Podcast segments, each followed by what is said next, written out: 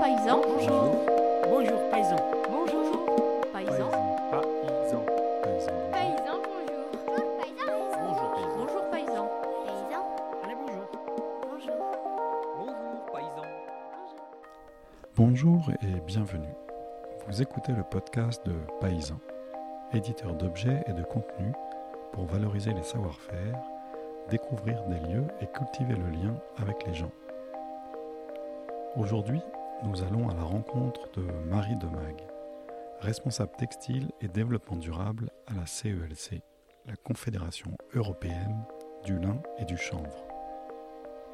Après l'écoute de ce podcast, vous serez incollable sur le lin. Pourquoi cette fibre de civilisation est à la fois souple, résistante, thermorégulatrice, isolante et plus douce encore après chaque lavage? Bonjour Marie. Bonjour. Alors pour commencer, euh, la question récurrente de paysan. Mais que cultivez-vous? À la CELC, on peut dire que nous cultivons le partage de connaissances et d'informations. Euh, la Confédération, euh, c'est euh, l'association qui rassemble et fédère la filière du lin en Europe. Et on se trouve où aujourd'hui? Alors aujourd'hui, nous sommes dans le showroom de la CELC qui s'appelle le Linen Dream Lab et qui est le lieu où on expose les matières et les matériaux à base de lin et tout le- toute leur déclinaison en termes de fils, de tissus et de nouveaux matériaux composites. Et donc quelles sont vos missions? Les missions de la CELC sont informer, défendre et promouvoir pour soutenir chaque maillon de la filière européenne. Et au sein de l'équipe de la CELC, je suis euh, responsable textile et développement durable. Donc je m'occupe d'innovation textile, euh, de conseils euh, et d'aide au sourcing, de euh, labels de traçabilité, European Flax et Masters of Linen, et plus largement de tout ce qui est RSE, développement durable. Dans le livre de l'inégalité parmi les sociétés de Jared Diamond, qui parcourt l'évolution des civilisations depuis le premier homme, plusieurs passages font référence au lin et ce qui en ressort, c'est que cette culture a toujours été essentielle pour l'homme. Pensez-vous que la culture du lin puisse devenir essentielle à nouveau dans les années à venir et pourquoi? Oui, le lin, c'est une fibre de civilisation. On pourrait même remonter jusqu'à euh, 36 000 ans avant Jésus-Christ, euh, qui est euh, l'époque à laquelle on a daté les premières traces de textiles à partir de lin. C'est une fibre de civilisation et c'est aussi une fibre d'avenir. Euh, nous pensons qu'elle est essentielle dans le sens des valeurs qu'elle véhicule, des valeurs de proximité, de naturalité, de responsabilité environnementale et sociale. Euh, en revanche, ça reste un marché de niche, donc elle n'est pas essentielle en termes de volume. Euh, le monde des fibres comporte beaucoup d'autres fibres qui sont beaucoup plus importantes que, le lin, mais ça reste une fibre euh, très atypique et très attachante. Alors, quand on est venu vous voir pour, présent- pour préparer cet entretien, on vous a dit, mais euh, le lin euh, ne représente que 1% des fibres textiles consommées, et vous nous avez dit, pas du tout, c'est encore moins que ça, c'est 0,4%. Comment ça s'explique? Je pense que les consommateurs ne sont pas toujours très informés sur euh, les qualités du lin. Quand on les interroge, on entend euh, des euh, interrogations ou des doutes. Euh, Il y a le facteur du prix, certainement. Le lin fait partie des fibres nobles. Et en même temps, c'est relatif parce que le lin coûte quand même moins cher que la laine, la soie ou le cachemire, autres fibres nobles auxquelles le lin peut se comparer. En termes de produits, on imagine souvent un produit basique, estival. On n'imagine pas forcément toute la versatilité euh, du lin et toutes les manières dont on peut l'utiliser. Et puis, euh, il y a aussi des a priori. Ça, il y a des préjugés. euh, a- Des préjugés comme le lin est une matière voilà, qui se froisse. Qu'est-ce que vous ou entendez le, le plus? Qu'est-ce que vous entendez le plus sur, sur, comme préjugé sur le, sur le lin? Alors, il y a aussi le préjugé. on pense parfois que le lin est une fibre exotique, parce que souvent associée euh, au côté estival et vacances. Euh, alors qu'en fait non, 85% de la production mondiale de fibres de lin euh, est originaire d'Europe de l'Ouest, France, Belgique et Pays-Bas. on pense parfois qu'il est difficile d'entretien, alors qu'en fait il se lave très bien en machine, pas, pas, très compliqué à entretenir. On pense parfois aussi qu'il est rêche, alors qu'en réalité il s'adoucit. Plus on le porte, plus on le lave, plus il s'assouplit et il s'adoucit plus on le lave, plus il s'assouplit. Oui, tout à fait. Euh, le lin brut euh, peut être un petit peu raide, en effet, euh, mais c'est une fibre qui est très absorbante, qui réagit très bien à l'eau. et, donc, on a intérêt à le laver à la machine. On trouve maintenant de plus en plus de lin lavé. Ça, c'est une très belle innovation qui, en fait, ça consiste tout simplement à pré-laver et pré-assouplir le lin. Euh, et à lui donner un aspect, une souplesse, une douceur qu'on aurait de façon classique en le lavant une dizaine de fois par exemple. Mais on peut maintenant l'acheter déjà tout lavé, tout doux. Euh, c'est beaucoup plus agréable et c'est vrai que dans un magasin, ça déclenche plus facilement l'acte d'achat. Et on peut s'habiller de lin en hiver? Oui, en effet. Le lin, il a cette qualité d'être thermorégulateur. Donc, certes, euh, il est euh, très frais en été. Et ça, c'est une propriété qui est assez connue et que intuitivement, euh, tout, le monde conçoit bien. Il est aussi isolant. Euh, c'est pas la plus chaude des matières, naturellement, mais il a la capacité de retenir de l'air entre ses fibres et donc de, créer comme une, couche d'air isolante. Donc on peut très bien le porter en toute saison euh, et, même idéalement en, demi-saison. En plein hiver, on pourra plutôt l'associer avec euh, d'autres matières, parce qu'il a aussi euh, la faculté de se combiner très bien avec d'autres fibres. Et puis, selon le poids du tissu, la façon dont il va être tissé, on peut aussi le, le, gratter pour lui donner un petit côté flanelle, très doux et très, très cosy. Le temps est venu de le comparer au coton. Euh, quelles sont les différences majeures entre le lin et le, coton, considérant même le coton bio? Pourquoi, euh, par exemple, dit-on que le lin consomme moins d'eau que le coton? Tout à fait. Le lin, euh, en Europe de l'Ouest, se cultive sans irrigation et ses besoins sont entièrement couverts par l'eau de pluie et notamment dans sa zone de prédilection euh, de, Caen Amsterdam, qui est une région avec un climat modéré et qui a la chance d'avoir euh, régulièrement un petit crachin euh, qui est parfait pour la croissance du lin et pour le rouissage, on peut se passer d'irrigation, sauf bien sûr circonstances exceptionnelles qui peuvent arriver. Mais on sait garantir que dans 99,9% des cas, en Europe de l'Ouest, le lin ne s'irrigue pas et demande très peu d'intrants également, très très très très peu de pesticides. Euh, oui, le lin c'est une culture rotative qui revient sur le même champ tous les 6 à 7 ans en moyenne. C'est une méthode raisonnée qui permet de ne pas épuiser les sols, donc d'avoir des besoins en engrais limités, et qui n'attire pas les maladies, d'où peu de pesticides. Donc le lin demande très très très peu d'eau, comparé au, coton.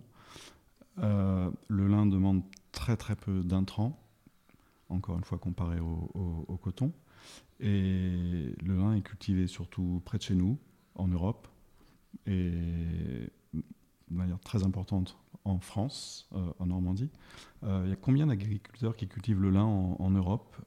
Ils sont situés où? Et est-ce qu'il y a une évolution sur le nombre d'agriculteurs qui cultivent le lin?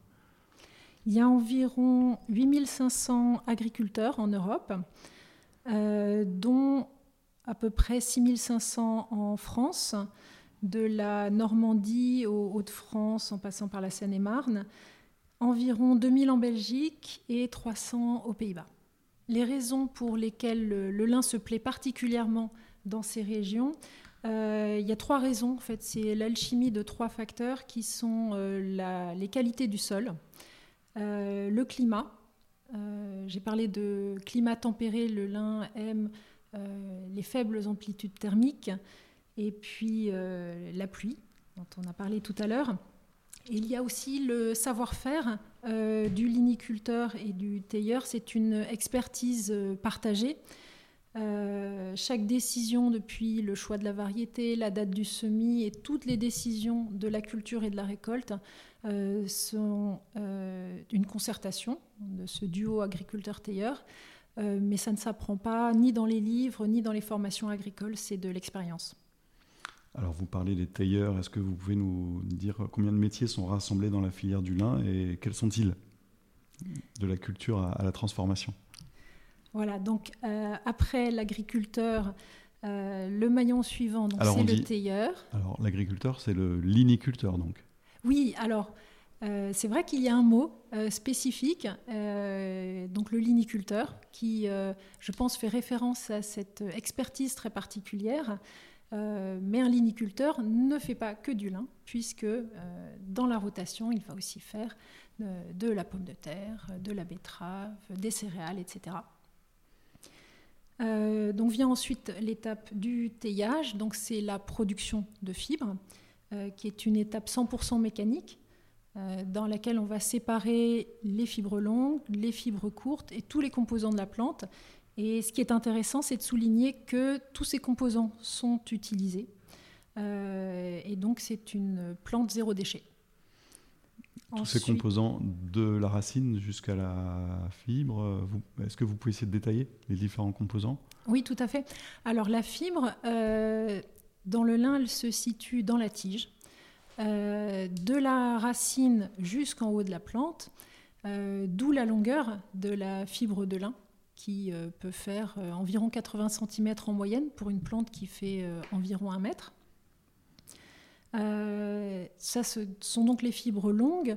Quand on va tailler le lin, on va aussi séparer des fibres plus courtes qui sont un peu plus fragiles aux extrémités.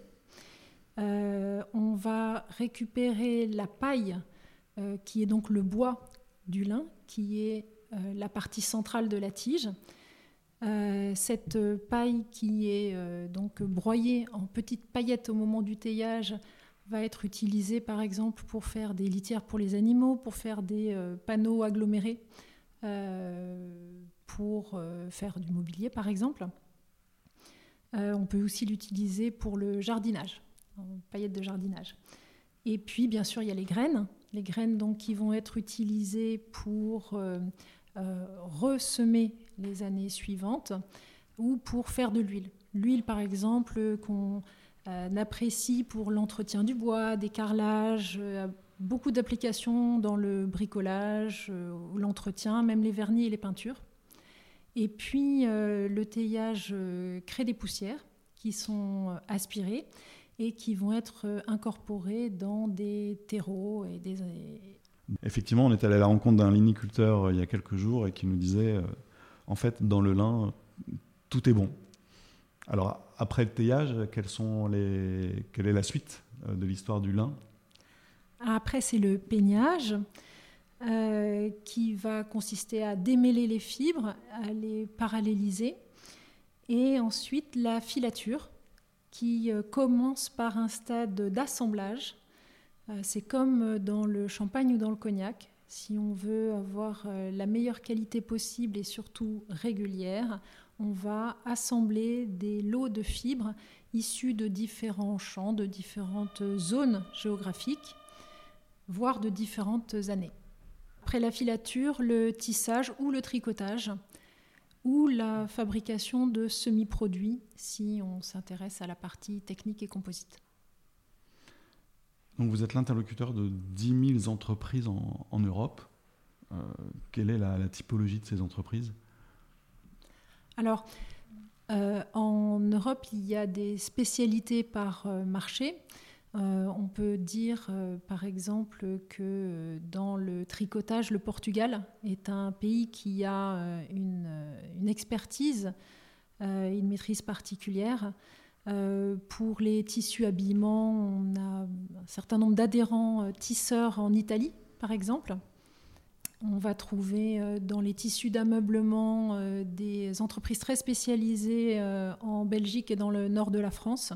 En fait, dans, voilà, dans tous les pays européens, il y a des savoir-faire très intéressants et c'est vraiment la combinaison de tous ces savoir-faire qui permet d'avoir une filière complète à l'échelle du continent. La France produit 50% de toute la production mondiale de lin, mais finalement, peu de gens le savent. Ça veut dire que le lin n'intéresse pas les Français. Euh, en préparant cette, interview, vous me disiez que euh, beaucoup de gens ne savent même pas que le lin est une plante. Euh, par contre, ce lin qui pousse en Europe part ensuite en Chine pour repartir sous forme de fil dans le monde entier. Alors nous, on croit beaucoup dans les vertus de la pédagogie.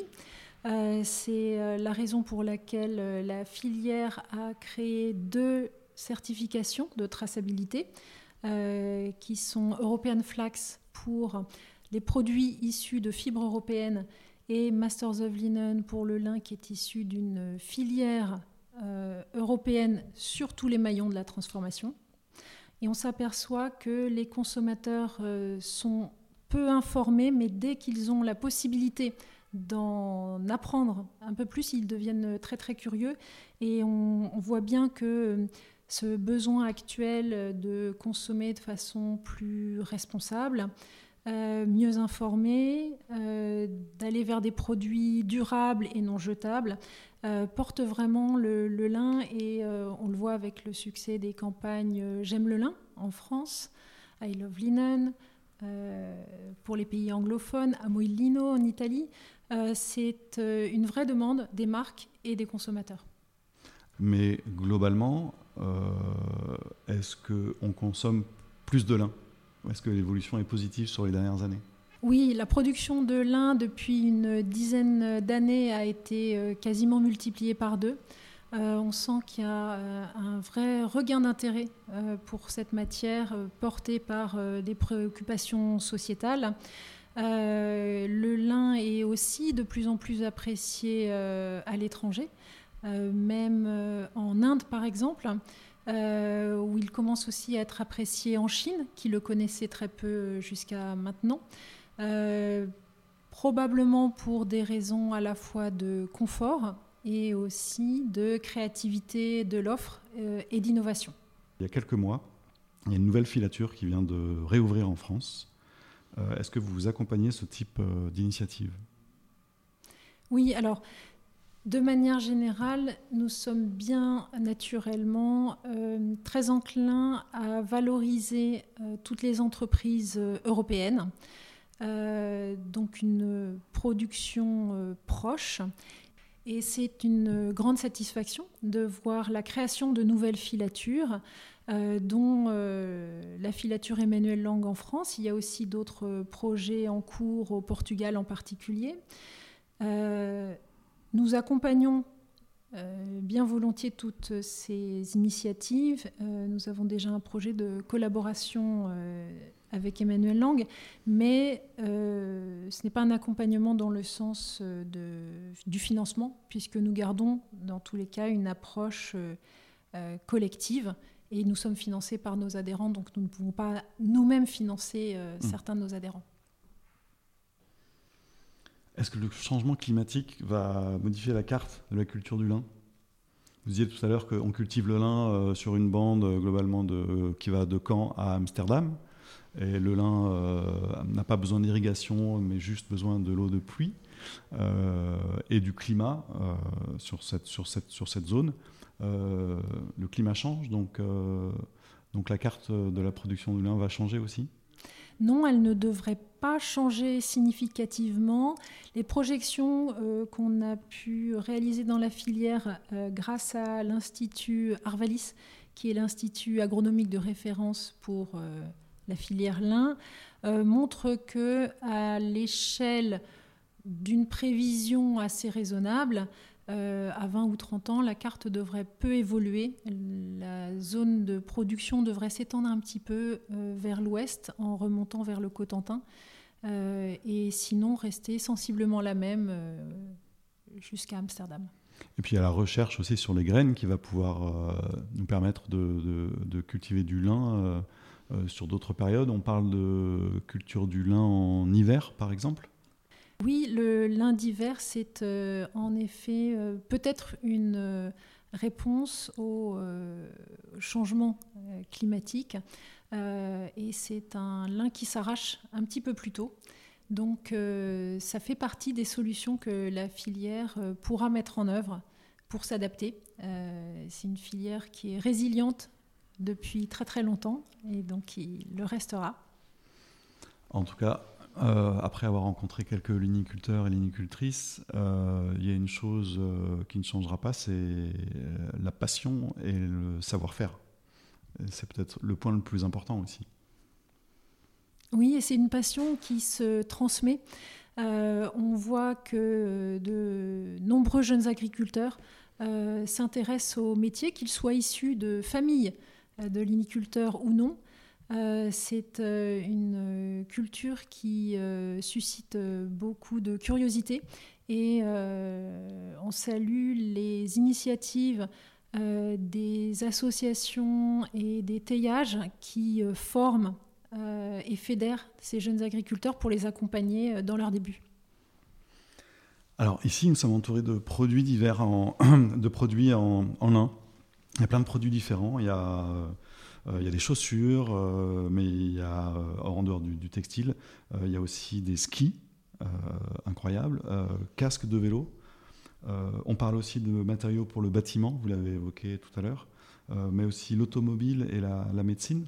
En fait, les développements sont, très nombreux. Est-ce que vous, pouvez nous expliquer un petit peu euh, euh, ces développements à partir du lin? Oui, c'est euh, une fibre qui se prête naturellement à l'innovation. Du textile aux nouvelles applications à haute valeur ajoutée technologique. Dans le textile, on peut citer par exemple le tricotage. La maille de lin, ça n'existait quasiment pas il y a dix ans. Euh, et maintenant, euh, ça représente à peu près euh, un quart des débouchés textiles. C'est tout ce qui est t-shirt ou polo. on le voit par exemple là avec le polo en lin et coton de Lacoste et des nouveaux développements dans le sport. Et donc le textile, c'est à peu près 90% des débouchés de la fibre. Et puis, euh, il y a 10% qui sont euh, aussi euh, tout à fait nouveaux dans les textiles techniques et composites. Donc le composite, c'est l'association du lin fibre qui est le renfort avec des résines polymères qui vont durcir le matériau. et ça intéresse tous les secteurs de pointe qui recherchent notamment de la légèreté, de la rigidité euh, ou euh, même l'absorption des vibrations. Ça, c'est euh, notamment le cas du sport, où on voit que des raquettes, par exemple, ou des casques de vélo ou d'équitation, le lin apporte vraiment une grande solidité, avec moins de matière, donc plus de légèreté. Et puis cette réduction de, des vibrations qui euh, réduit la fatigue musculaire. Alors, est-ce que les designers, les designers s'intéressent un peu plus au, lin? Oui, on trouve aussi des développements euh, dans le mobilier design. Et euh, souvent, le lin est apprécié pour la, sa plasticité. Il permet d'obtenir des formes complexes. Euh, toujours la légèreté. Et puis, euh, quand la résine est transparente, euh, l'aspect esthétique compte aussi beaucoup parce que donc, en transparence, on voit cette fibre mhm. et elle apporte quelque chose d'à la fois très naturel et d'assez graphique. Alors, CELC, c'est la Confédération européenne du lin et du chanvre. Pourquoi le chanvre est-il systématiquement associé au lin? Alors l'un et chanvre sont tous les deux des fibres libériennes. Euh, donc la fibre est contenue dans la tige de la plante. Euh, ce sont des fibres qui euh, souvent peuvent avoir des débouchés assez communs, assez proches. Et quand le chanvre est filé et tissé, il ressemble euh, assez au lin finalement. Il a aussi cet aspect euh, euh, naturel, un peu irrégulier, euh, qui est très apprécié. Euh, en Par contre, revanche, moi j'ai l'impression d'avoir toujours entendu euh, le chanvre peut être un matériau formidable, mais que finalement il n'a jamais été exploité. C'est quoi le problème du coup avec le chanvre? En fait, en Europe, on sait actuellement euh, travailler le chanvre en fibres courtes qui vont être utilisées principalement dans la papeterie ou les isolants. C'est beaucoup plus compliqué d'en faire une fibre longue. Euh, on le faisait jadis euh, quand le rouissage du lin et du chanvre, d'ailleurs, les deux, se faisait dans les rivières puis dans des cuves. Euh, depuis Alors la le seconde... rouissage, c'est quand on laisse reposer la fibre hein, pour qu'elle se. Vous, vous pouvez l'expliquer juste en quelques mots? Oui, le rouissage, ça consiste, après avoir arraché le lin ou, ou coupé le chanvre, à laisser la paille dans le champ pour une macération naturelle euh, sous l'action euh, de l'humidité, du vent, euh, du soleil, qui va permettre de euh, séparer plus facilement à l'étape suivante la fibre des différents coproduits. Et donc, avec Et le donc, chanvre, Aujourd'hui, avec le lin et le chanvre, ce rouissage se- s'opère dans le champ et on laisse vraiment la nature euh, faire son œuvre. Mais dans le chanvre, euh, le rouissage ne peut pas être aussi euh, poussé que dans le cas du lin. Euh, le chanvre étant une plante plus épaisse, euh, beaucoup plus haute. Euh, toutes ces caractéristiques sont en fait très différentes et donc l'extraction de la fibre va permettre simplement d'extraire des fibres plus grossières et plus courtes euh, qui ne sont pas exploitables à l'heure actuelle en filature euh, dans un procédé de fibre longue. en gros, ce que je comprends, c'est que c'est beaucoup plus compliqué pour euh, le chanvre que pour le lin, donc il vaut mieux aider le développement du lin. Oui, à court terme, la filière du lin, euh, elle, est suffisamment structurée pour avoir une offre qualitative, euh, régulière, sur laquelle une marque peut compter pour ses approvisionnements, et, et qui a également euh, les performances environnementales et la traçabilité qui vont permettre d'accompagner le développement d'une collection. Cependant, euh, la filière chanvre est investie dans plusieurs projets de recherche et développement. Donc à moyen terme, on croit tout à fait au développement du chanvre euh, également dans le textile.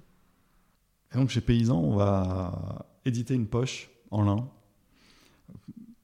Une poche parce que euh, c'est plus joli qu'un sac.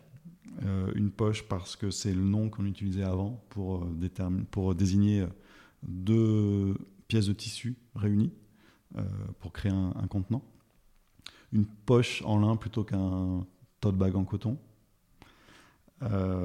Pour valoriser autant la matière, le lin, cultivé en Europe et majoritairement localement en France, mais aussi pour valoriser tous les acteurs de, cette filière.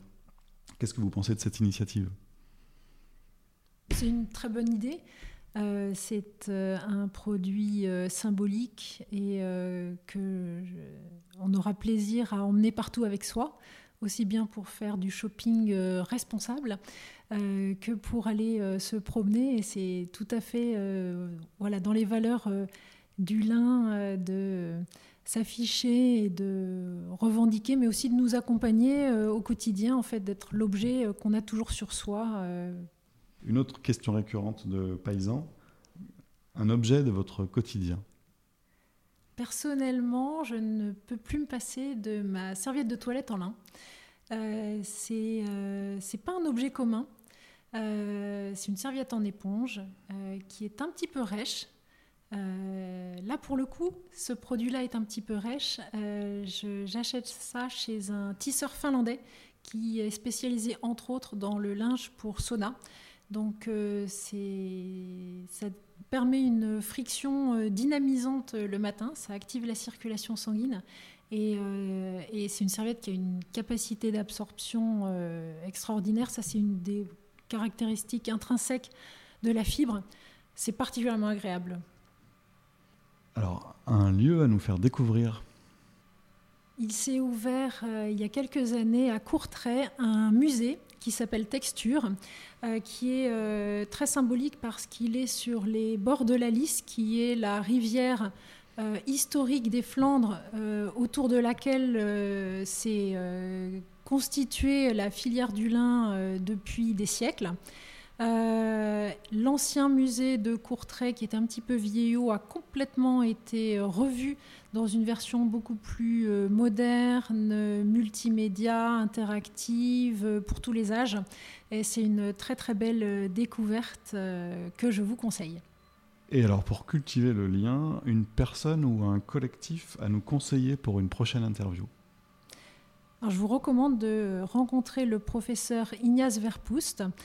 Il est euh, professeur émérite à l'université de KU Leuven, donc Louvain en Belgique. Euh, il est spécialisé dans les composites et euh, coordinateur du Conseil scientifique européen de la CELC. C'est quelqu'un qui a une connaissance incroyable sur un, univers high-tech des composites et en même temps une vraie faculté à rendre son discours accessible à tout un chacun. Et enfin, pour terminer, quelles questions avons-nous éventuellement oublié de vous poser? Alors, on n'a pas parlé de la différence entre le lin fibre et le lin oléagineux, qui sont euh, deux plantes cousines dans la famille du lin, euh, qui ont été euh, sélectionnées au fur et à mesure, d'une part pour donner des fibres plus longues et plus qualitatives, et d'autre part pour donner plus de graines. Euh, en sachant que le lin oléagineux fait des graines riches en oméga 3, donc euh, très intéressantes sur le plan nutritionnel. J'en profite pour souligner que dans le lin, les variétés euh, sont obtenues sans OGM, simplement par croisement traditionnel, on va dire. Et du coup, on se demande parfois si ce qu'on peut manger ou trouver euh, sur les graines de sa baguette, euh, c'est la même euh, espèce que ce qu'on porte sur soi ou ce avec quoi on habille sa maison. donc ce sont en fait des cousins. Bientôt, on pourra et manger du lin et dormir dans des draps de lin, sortir de sa douche avec une serviette en, en lin, partir faire euh, ses courses avec euh, la poche en lin paysan. Et euh, si j'ai bien compris, chausser des skis en lin, porter des lunettes avec des montures en lin et faire du bateau dans du lin, faire du skateboard. en fait, les applications sont illimitées. on commence même à trouver des pièces en lin dans le ferroviaire, euh, voire dans des avions. Eh bien, euh, Marie, merci de nous avoir accueillis ici. Et puis, à très vite pour cultiver le lien avec Paysans. Avec plaisir. Merci beaucoup à Marie et toute l'équipe de la CELC e de nous avoir accueillis dans le Linen Dream Lab. Merci à tous de votre écoute. Pour ne rater aucune de nos futures rencontres, n'hésitez pas à vous abonner à la chaîne Paysan ou à nous retrouver sur Instagram, at paysan officiel. Pensez aussi à précommander votre poche paysan sur notre site paysan.fr. Elle vous sera livrée en septembre où vous pourrez venir la récupérer dans notre atelier paysan qui ouvrira ses portes le 3 septembre à Paris. Paysan vous dit à très vite pour cultiver le lien.